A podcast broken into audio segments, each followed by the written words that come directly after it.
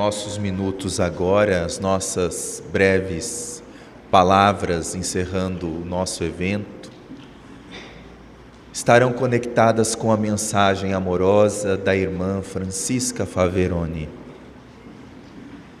Ela é um dos espíritos gentis e bondosos que conduz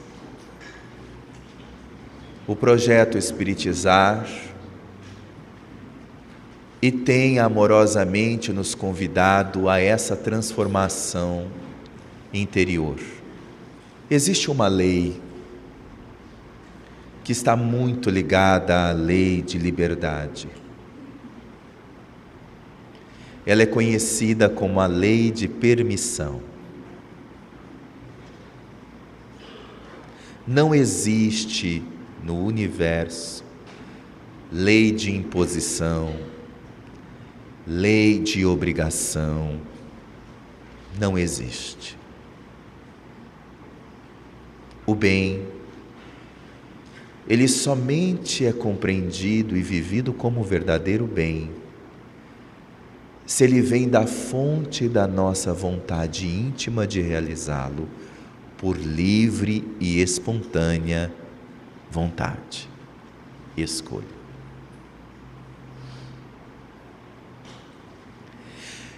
E mesmo não existindo a lei de obrigação nem lei de imposição,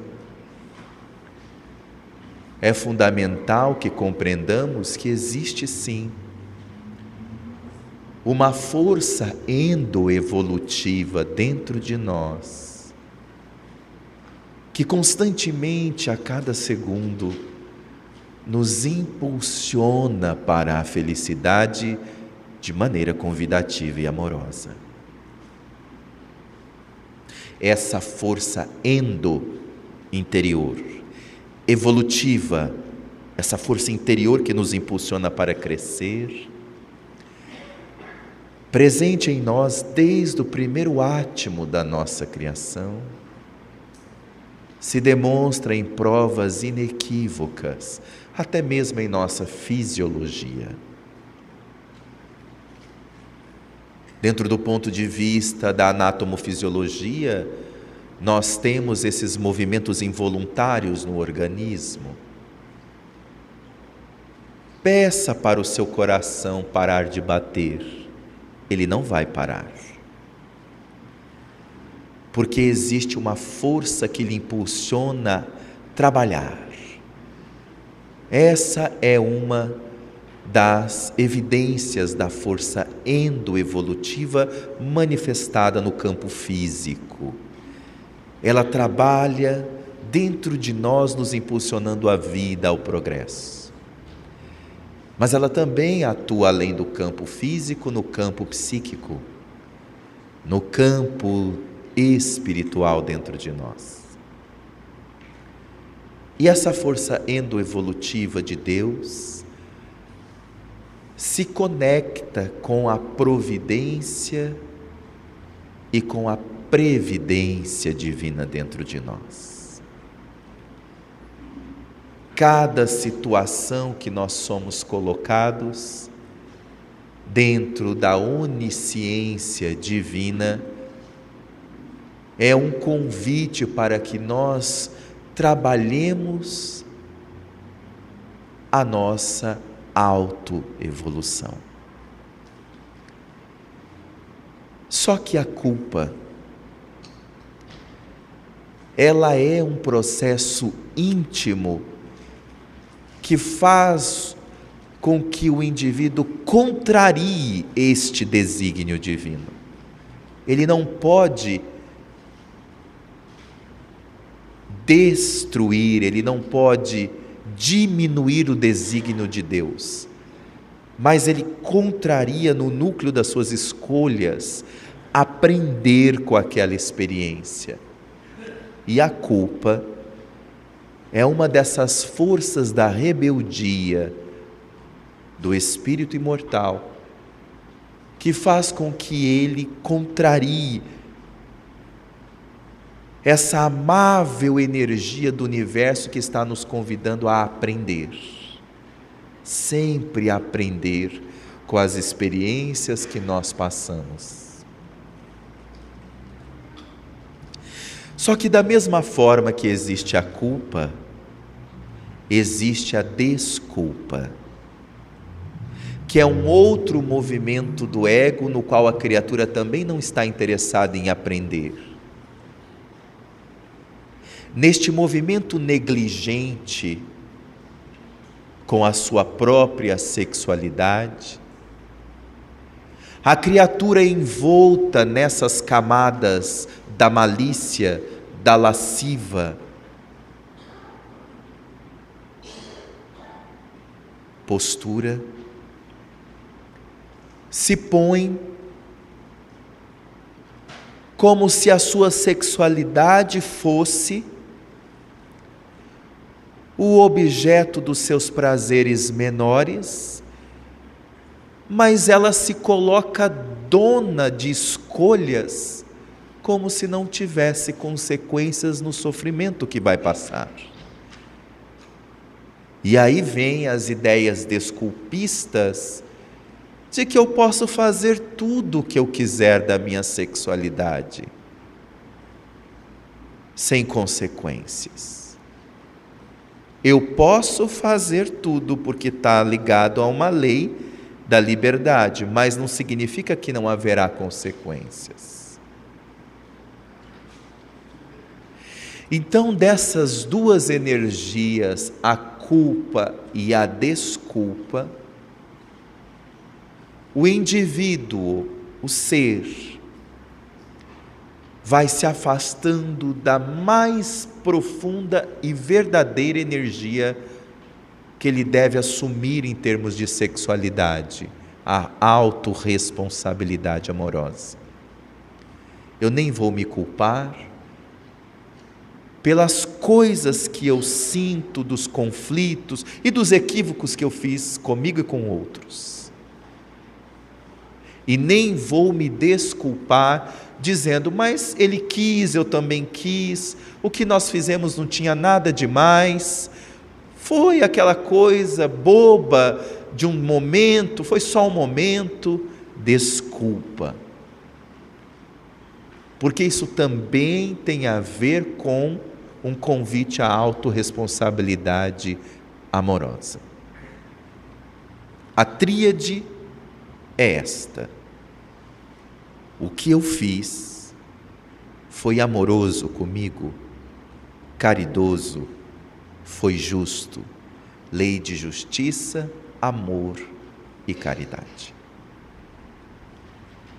Nessa visão, eu adentro-me à lei de permissão, porque reconhecendo que essa força endoevolutiva está constantemente me convidando a sentir a felicidade no meu relacionamento com o outro e na minha dimensão sexual também,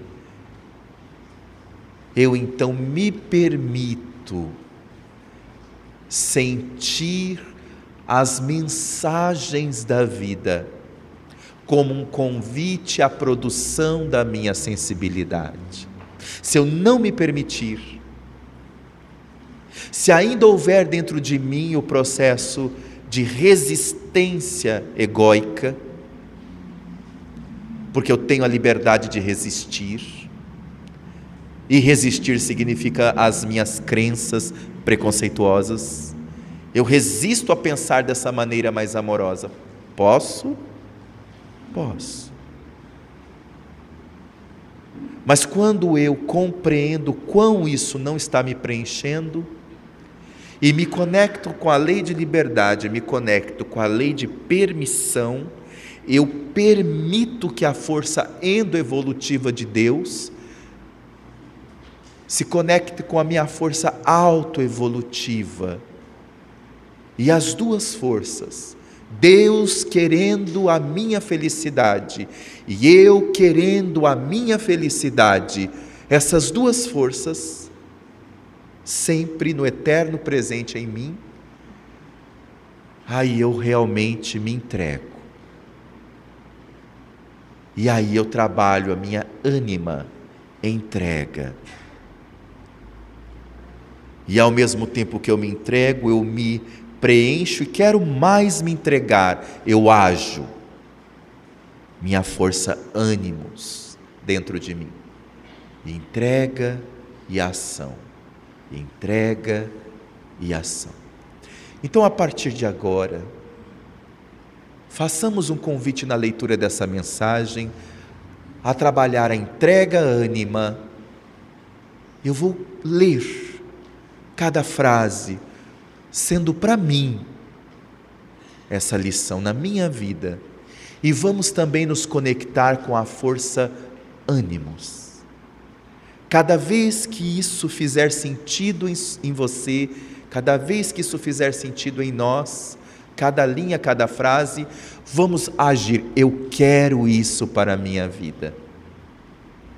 Eu quero buscar isso realmente dentro de mim. Porque, como nós já dissemos anteriormente, e Allan Kardec coloca isso em A Gênese, no capítulo 4, de uma maneira belíssima.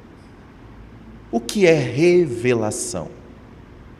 Revelação é aquilo que antes estava velado dentro de leis naturais e que agora passa a ser conhecido.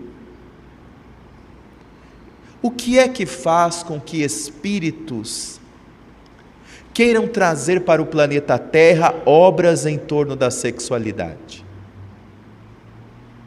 Por que Emmanuel se ocupou com vida e sexo? Sexo e destino de André Luiz. Por que Manuel Filomeno de Miranda se ocupou com sexo e obsessão? Por que esses espíritos trazem obras que não veio pelo conhecimento apenas, nem pela experiência aqui da terra, que são fundamentais, mas que vieram pela revelação. É porque, como nós bem sabemos, os espíritos superiores são aqueles que, passando por etapas que nós ainda estamos passando, e vivendo experiências muito semelhantes das quais nós também estamos vivendo hoje, já conhecem e já experimentaram, sublimando com o poder do exemplo para trazer a revelação de quem já sabe como analisar isso perante as leis divinas é um bálsamo consolador. É uma gota de Jesus, um toque de Deus que vem ao nosso encontro. Então, se uma mensagem como essa da amorosa benfeitora Francisca Faveroni vem falar sobre sexualidade e culpa, ela não está teorizando. Ela está dizendo realmente como somos convidados a nos libertar e como a culpa é prejudicial em matéria de saúde emocional na nossa sexualidade também. Então, para iniciar essa viagem de sensibilidade, eu vou cantar uma música para nos motivar ao sentimento de permissão e para nos convidar a cedermos a essa força endoevolutiva dentro de nós. A canção diz assim: Se o teu coração suplica carinho e atenção, te sentes criança aflita sem rumo, sem direção. Confia em Deus e segue, o amparo não faltará. Quem ora sempre prossegue, Deus não lhe abandonará. Deixe o amor oh, te levar. Se permita ceder, deixa o Cristo envolver tua vida e te guiar. Deixe o amor oh, te levar. Se permita ceder, deixa o Cristo envolver tua vida e te guiar. Vamos então nessa energia olhar a mensagem com esses olhos. Estudaremos a seguir uma das dissertações do livro Sexualidade e Saúde Espiritual, oferecida pela mentora do projeto Espiritizar, Francisca Faveroni. Sexualidade e culpa. Perscrutas no fundo de teu coração, onde se localiza a ferida visceral que te atormenta a alma, em dores dilacerantes nas emoções e descobrirás que a culpa te estorcega os sentimentos e te aprisiona o sentido existencial. Indo ao fundo do nosso coração, saberemos o quanto ela tem nos inibido o sentido existencial. Por meio da culpa, impede-te de canalizar-te no bom procedimento ante as oportunidades que a vida te apresenta para evoluir, preferindo o isolamento que declina as emoções e te colocas em afastamento das leis soberanas do amor. A culpa tem uma intenção lá no fundo de buscar justiça, entre aspas, com as próprias mãos. Porque o indivíduo faz o ato, ou uma série de atos, ou um conjunto de atos, repetidamente, e vai se culpando, lá no fundo, no núcleo, ele sabe que aquilo não é a favor da lei divina. E como se quisesse fazer justiça com as próprias mãos, encontra no sentimento de culpa três assessores: julgamento, condenação e punição. Mas o sentimento de autorresponsabilidade amorosa também tem três assessores: arrependimento, expiação, reparação. Aí sim o ciclo virtuoso da vida. Arrependei, extrair a pureza e reparar dentro de si mesmo e aos outros tudo que puder no limite das forças.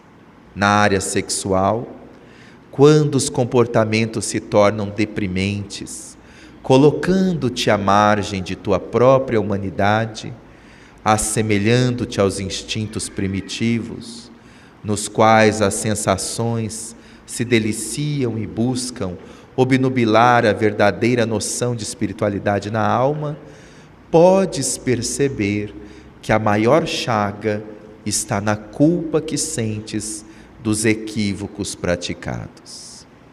Como a energia sexual é uma força que produz um prazer intenso, a culpa toma as expressões desse prazer e fragmentas, por meio de julgamentos e condenações, o sentido desse prazer e por isso mesmo, quando pensas e lembras do sexo, te sentes diminuído, apequenado, indigno justamente porque quando a culpa acessória às nossas emoções, e como a criatura humana está programada para sentir o grande prazer existencial, mas nessa culpa ela não se permite, vai buscar o prazer sensório, os prazeres diminutos da experiência humana, ela se sente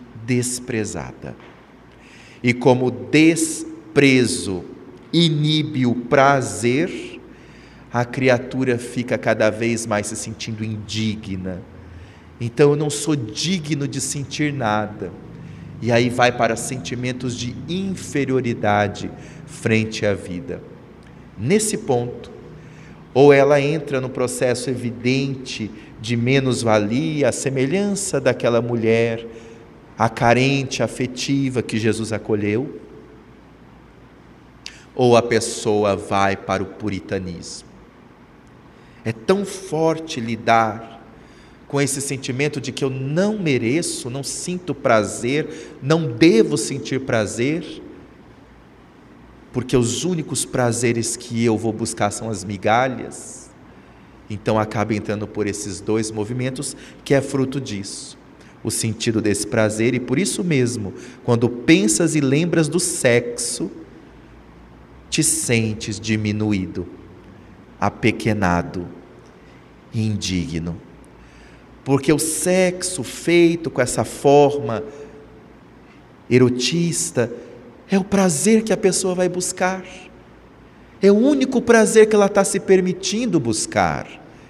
Mas quando ela busca esse prazer, que gera um enorme desprazer, ela sente mais culpa ainda. E o ciclo vicioso vai se rodando em sua engrenagem psicológica.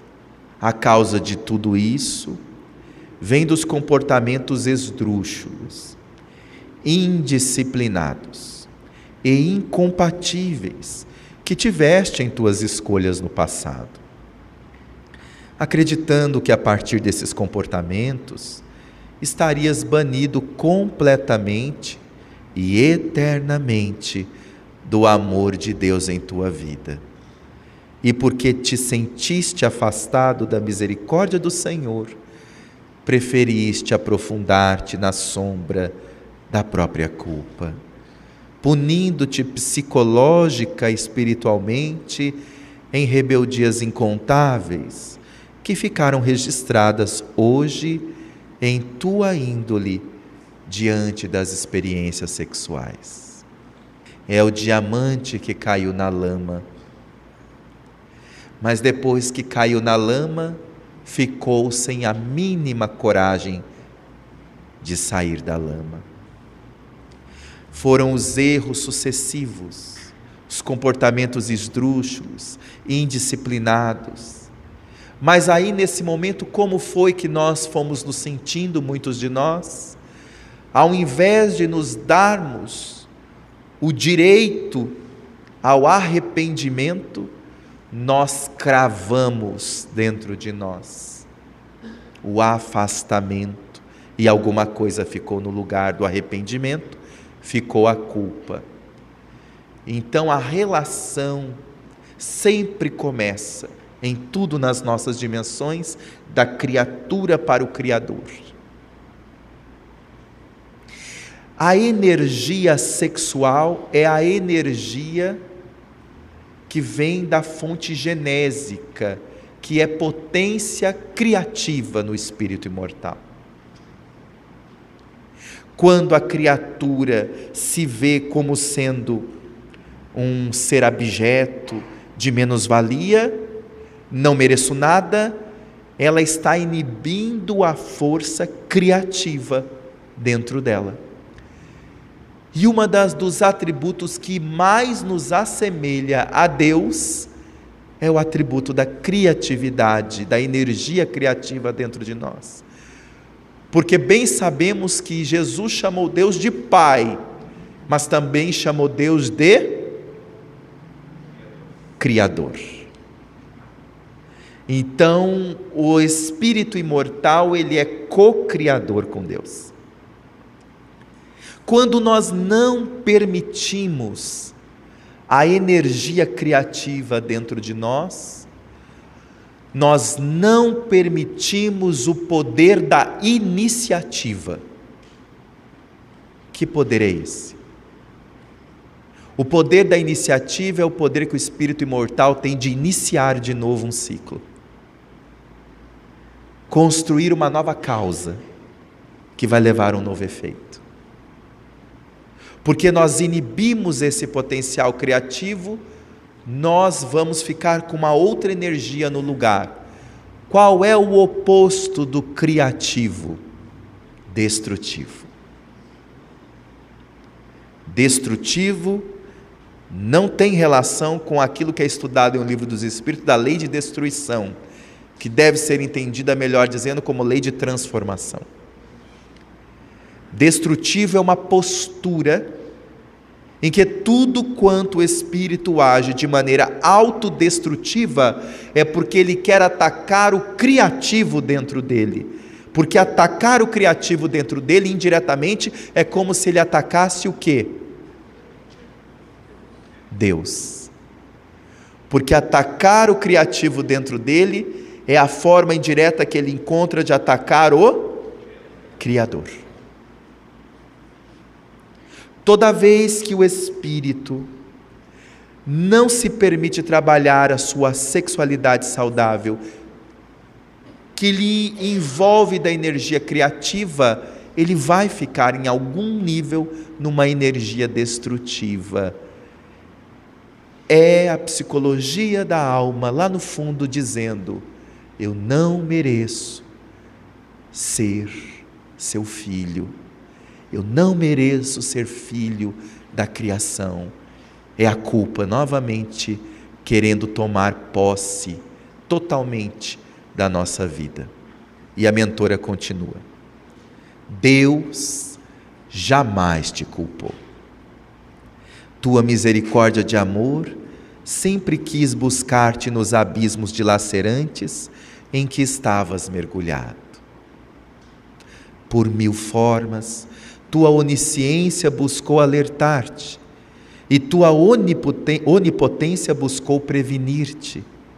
Mas, por não teres dado devido cuidado e atenção, maximizastes os dramas em torno de ti mesmo, e agora que a tua alma percebe a gravidade das escolhas que fizeste no campo do desvio sexual, tendes ainda a querer fugir de ti mesmo esquecendo-te da própria consciência de que ninguém pode se evadir. Talvez alguns de nós pensemos que quanto mais informações do mundo espiritual nós recebamos sobre como é a situação dos espíritos do mundo espiritual, sobre a questão do sexo, os que se amaram, os que faliram na área da sexualidade, então melhor vamos compreender em ato automático. Não é assim. Se nós manifestamos ainda a culpa dentro de nós, se nós não vamos para a inteligência reflexiva, ficamos só na inteligência cognitiva, pode acontecer o que ela diz aqui. Agora que tua alma percebe a gravidade das escolhas, ou seja, tem mais lucidez sobre as consequências dos atos que fizeste no campo do desvio sexual, e o conhecimento espírita elucida realmente com mais clareza, mas não é só isso que é o ponto. Ela diz: tendes ainda a querer fugir de ti mesmo, esquecendo-te da própria consciência de que ninguém pode se evadir. Não é apenas o conhecimento, mas é o autoacolhimento do conhecimento que nós já temos.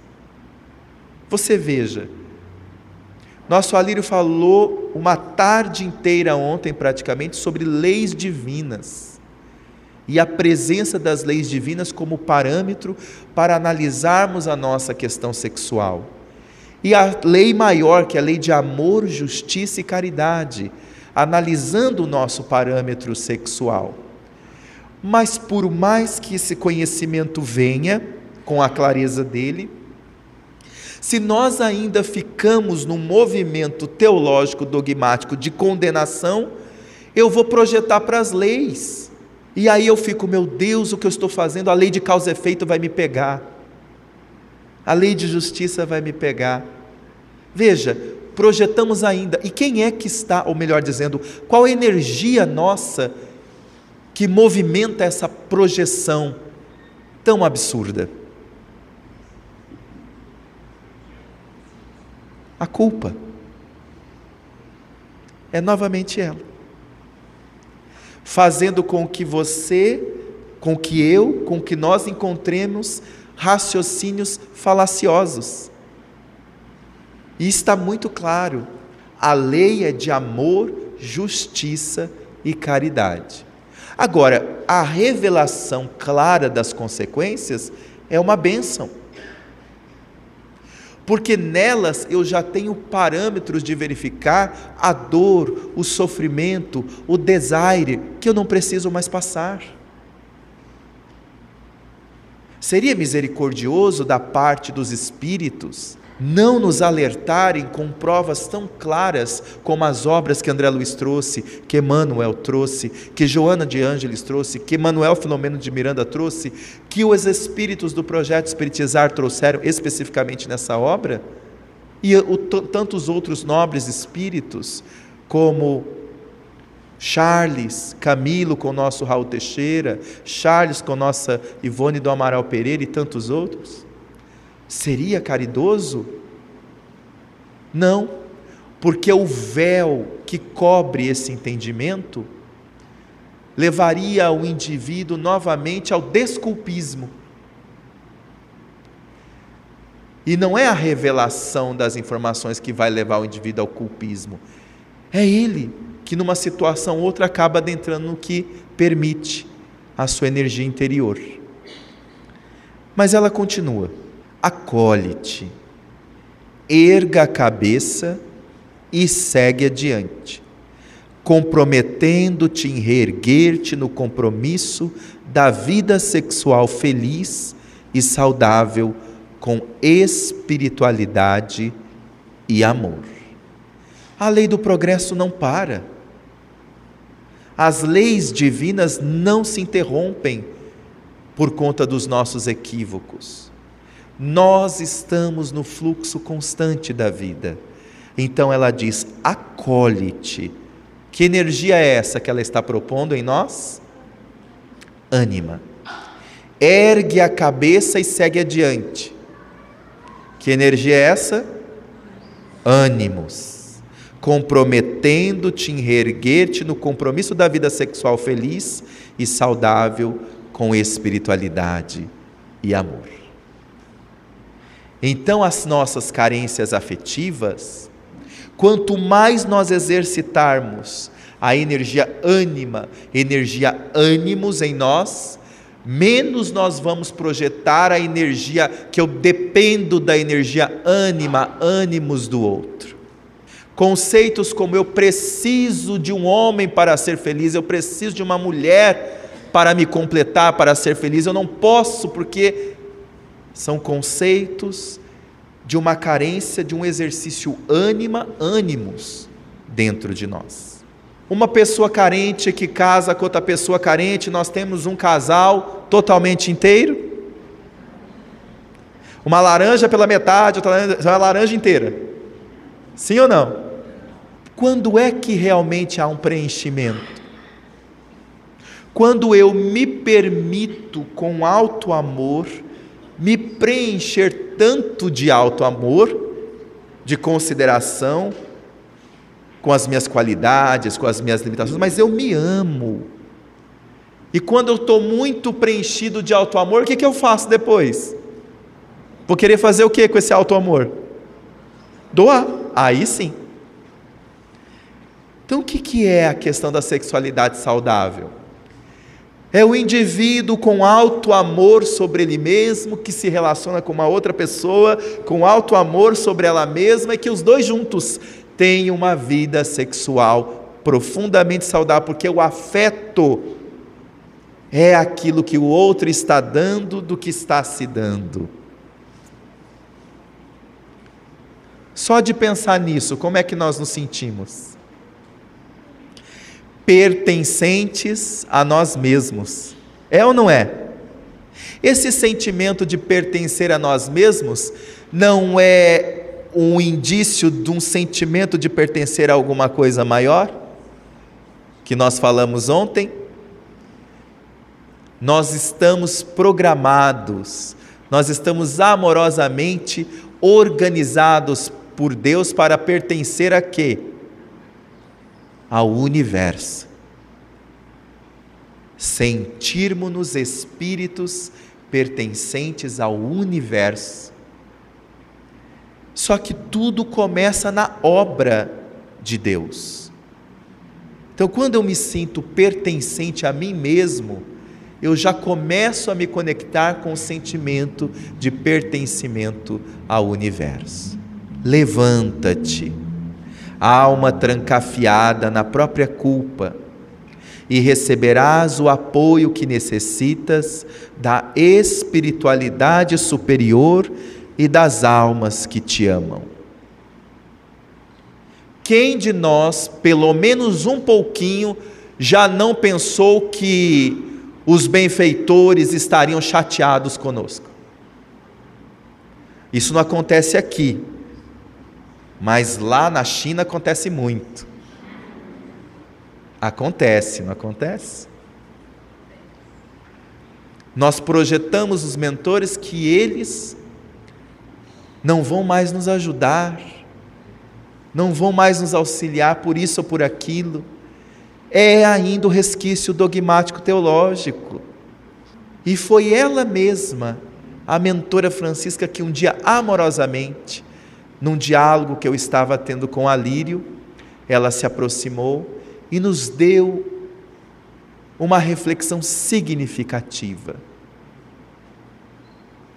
qual é uma das maiores, e no caso a maior, alegria que os mentores, os benfeitores, os espíritos protetores sentem em relação a nós. E ela nos diz: é quando o tutelado sente uma vontade enorme de evoluir e trabalha pela sua evolução. Diz ela que nesse momento os mentores sentem um êxtase de alegria imensa. Imensa. Quando o tutelado se permite ter essa vontade de crescer, de evoluir. Então aqui ela diz: Levanta-te, alma trancafiada na própria culpa, e receberás o apoio que necessitas da espiritualidade superior e das almas que te amam. Nunca te sintas incapacitado para o recomeço.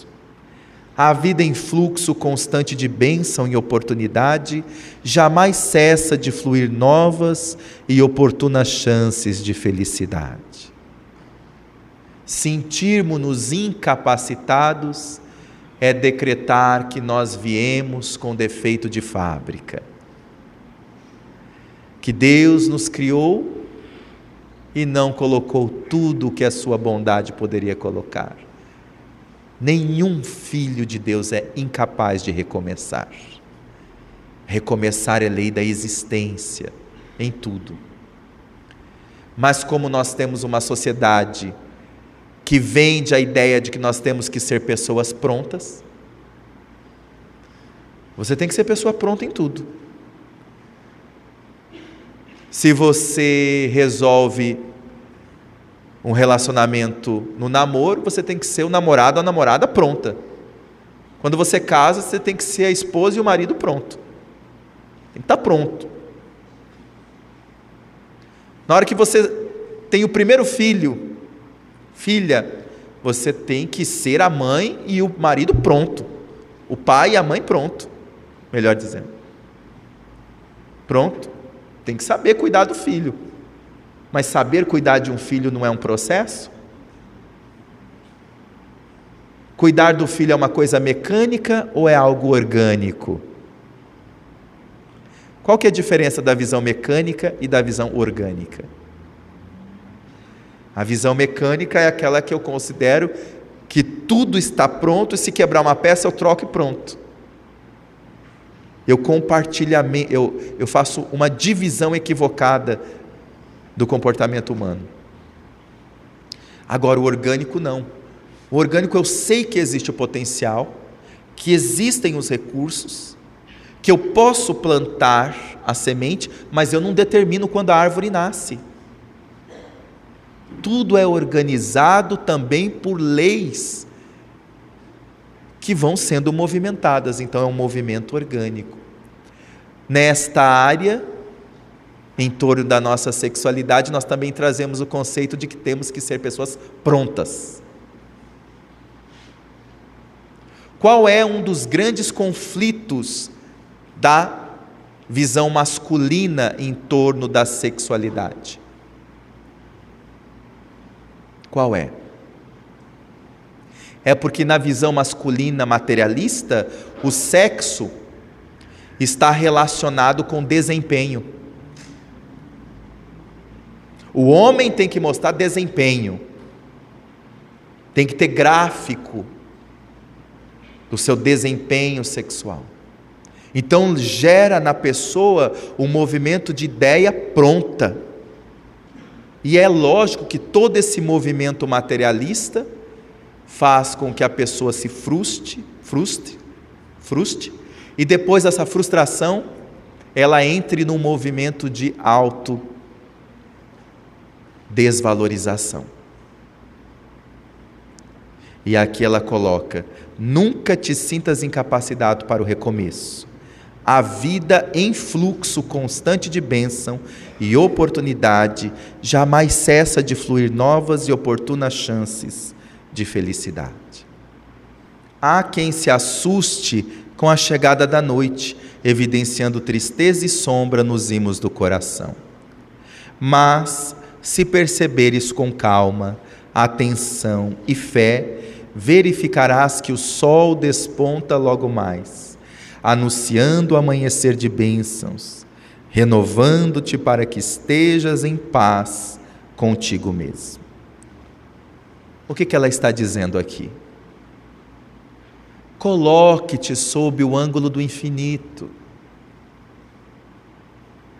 Se nós nos colocarmos restrito a determinada situação, ou restrita a um momento, aquela semana, aquele dia, ou aquela vida terrena, tudo parece nos pressionar para a inquietação, para o desequilíbrio.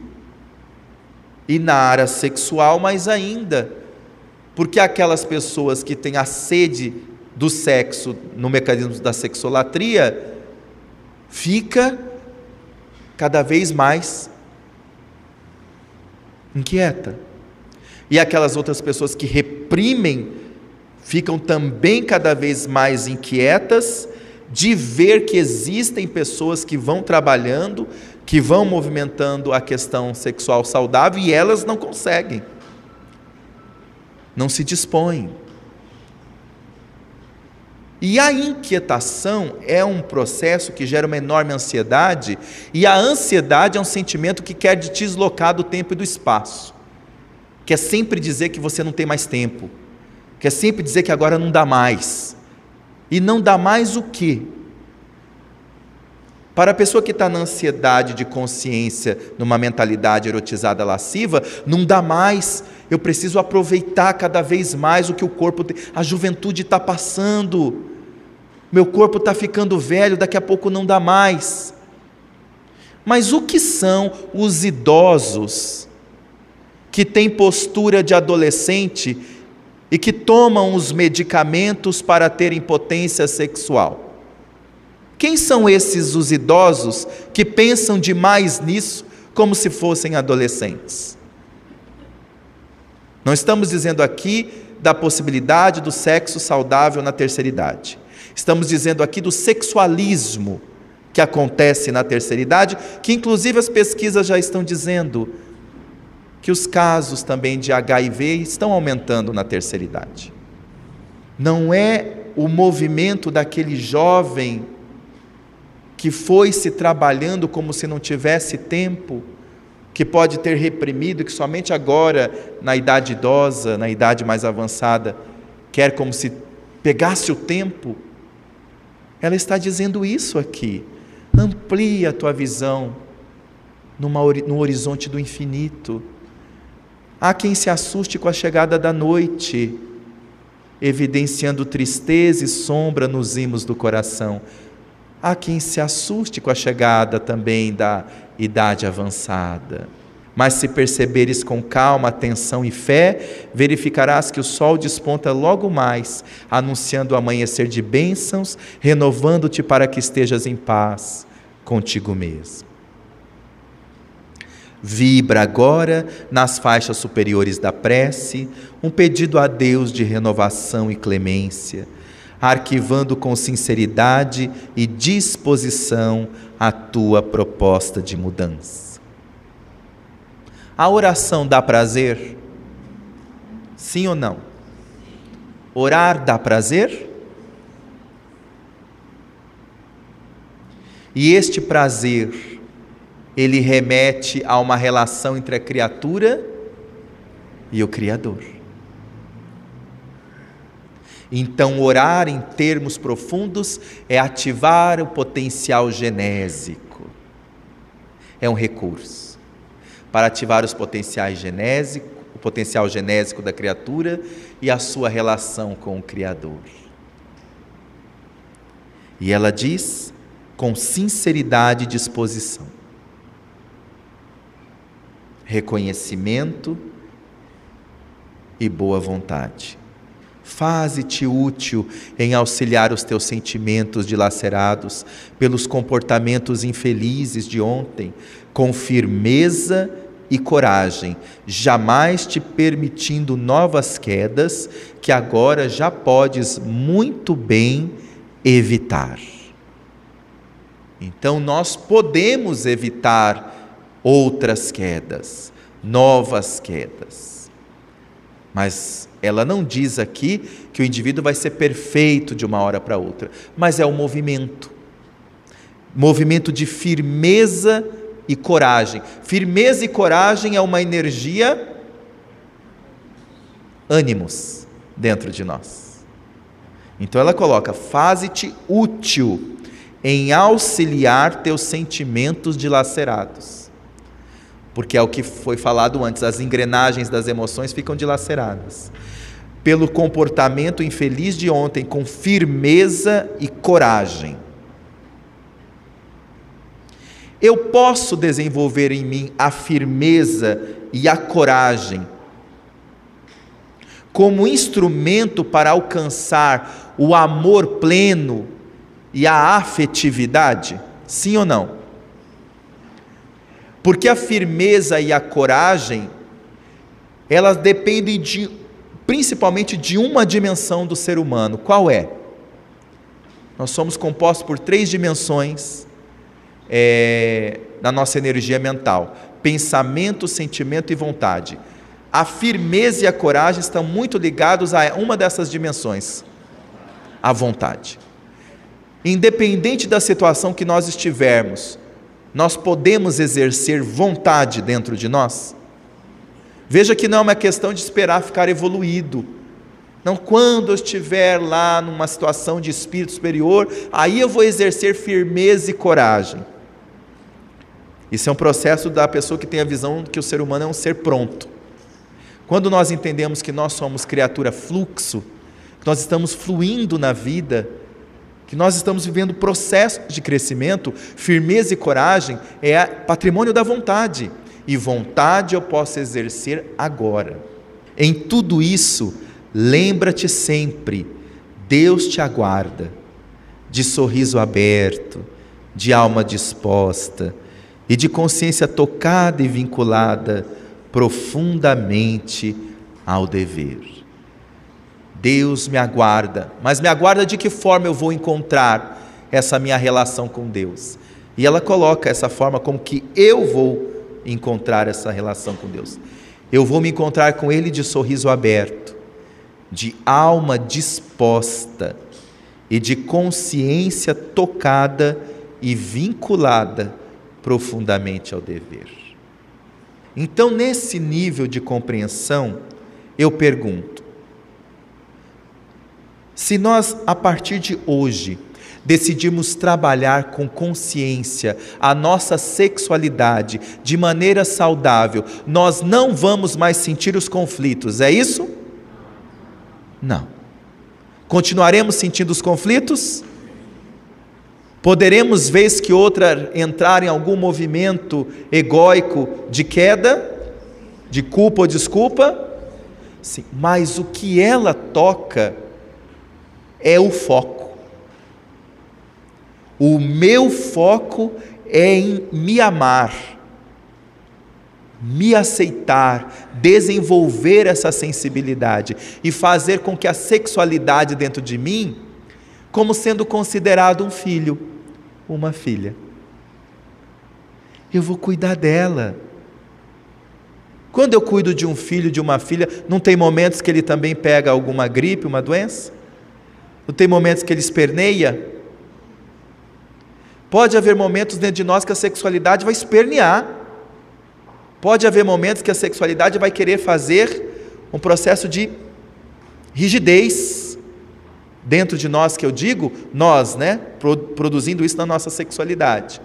Mas eu estou falando nessa dimensão, vamos querer, vamos desejar, melhor dizendo, sermos rígidos. Não. Em outros momentos, esperneia, pode ser de qualquer jeito os movimentos não cessam de uma hora para outra, mas a decisão de cuidar deles, sim. É, meu irmão, é, minha querida energia sexual. Eu consigo compreender o que você está desejando. Você está desejando se entregar ao mundo, não é? Mas eu vou te dizer: eu sou o seu mundo de amor. Deus é o mundo de amor. Entregue-se a mim, a esse amor. Então, essa energia nós podemos fazer, nós podemos realizar. E cada vez mais isso vai diminuindo, diminuindo, diminuindo, até o ponto de que nós estamos integrados conosco, evitando esses movimentos, como ela diz aqui. Nisso todo o charco do desvio sexual de ontem, dos equívocos incontáveis de tua memória, poderão ser ressignificados e tomados agora como lição. Caminho, degraus, ascensão, asas, voo, estrelas, infinito na direção da tua excelsa paz. Conseguiram ver a escadinha aqui? Que ela coloca na mensagem? Vamos de novo. Nisso, todo charco, charco fica onde? Na terra, no chão. O charco é de que jeito? O charco é lamacento. O charco cheira bem? O charco não cheira bem. Então ela faz uma dimensão simbólica. Nisso, todo charco do desvio sexual de ontem ou no caso, talvez os de hoje ainda, dos equívocos incontáveis de tua memória. Porque o que nós já estamos querendo melhorar em nós é o poder da iniciativa agora. estou criando uma nova causa para produzir um novo efeito. Mas eu ainda trago memórias dentro de mim, sim ou não? Trago clichês? Trago. Ela está dizendo isso. Dos equívocos incontáveis de tua memória poderão ser ressignificados e tomados agora como lição. Caminho, degrau. O degrau nos leva a uma ascensão. A ascensão vai nos produzir asa da afetividade, da sensibilidade. Com a asa da afetividade, da sensibilidade, eu começo a pairar voo acima da minha sensualidade com os voos acima da minha sensualidade, eu me ilumino em cada momento que eu agir com alto amor e vou do charco que eu estava ao infinito, que é a minha destinação. Na direção da tua excelsa paz. Francisca Faveroni. Ela buscava apenas o poço. E ele chegou. E com aquele olhar transcendente, disse a ela: Dá-me de beber, eu tenho a água da vida. Todos nós trazemos dentro de nós a fonte e somos convidados a conviver com o poço. A fonte é obra do que na natureza? Do ser humano? Da providência divina. E o poço? É obra de quem? Do homem. A fonte jorra de dentro para fora. E o poço? O homem vai criar o buraco de fora para dentro. Quem busca o poço quer buscar a água, mas encontra a água do poço. E quem busca a fonte vai buscar a água, mas encontra a água transparente e cristalina. Aquele que busca no sexo algo, está com muita sede, mas é a sede que vai buscar no poço no buraco fundo que fez dentro de si mesmo. Ele disse a ela: Mulher, dá-me de beber. Senhor, eu sou uma samaritana. Se tu soubesses com quem diz, diria: dá-me de beber. Eu, porém, tenho a água, a água da vida e se tu beber, jamais terás sede. Vá chamar teu marido. Senhor, eu não tenho marido. Ele foi no núcleo para saber a sinceridade da mulher. Dizeis bem. Tiveste cinco maridos. Veja a carência dela. E o que tens hoje não é teu marido. Mas, Senhor, nós somos criados a adorar no monte, e vós adorais em Jerusalém.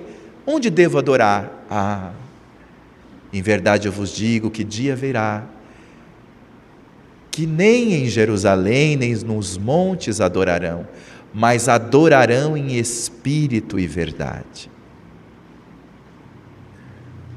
Aquela passagem maravilhosa de Jesus com a mulher do poço, a samaritana, é preenchida de símbolos. O poço, neste ângulo de nosso seminário, a visão do sensualismo, da busca de ir a algo profundo, mas não achando a água pura. Ele diz da fonte, é a afetividade, é a sensibilidade. Quem busca se amar, quem busca desenvolver os ângulos da sua sensibilidade, ele diz: nunca mais terá sede. Beberás dessa água e nunca mais terá sede. Então, esse foi o convite, convocação, que este seminário nos trouxe. A de nós realmente bebermos a água incomum da afetividade, a água transparente da sensibilidade, porque ela dissolve realmente o sensualismo e ela promove. Que nós possamos, como espíritas, dizer aos nossos irmãos que puderem e quiserem nos ouvir, que existe um caminho de autorrespeito em tudo e que nós somos convidados a desenvolver esse caminho. O desenvolvimento da sensibilidade em nós vai reduzir os nossos comportamentos sensualistas. Desde o comportamento do verbo com palavras, piadas, coisas desse gênero, até os comportamentos que nós vamos buscando na mídia, na internet, essas questões todas que só provocam o fundo do poço dentro de nós. E por alto amor nós vamos erigindo e elegendo o que realmente faça mais sentido e significado dentro de nossas vidas. Água viva da paz é feita de trabalho e ardor. Fonte que nunca se seca, límpida água do amor. Muita paz.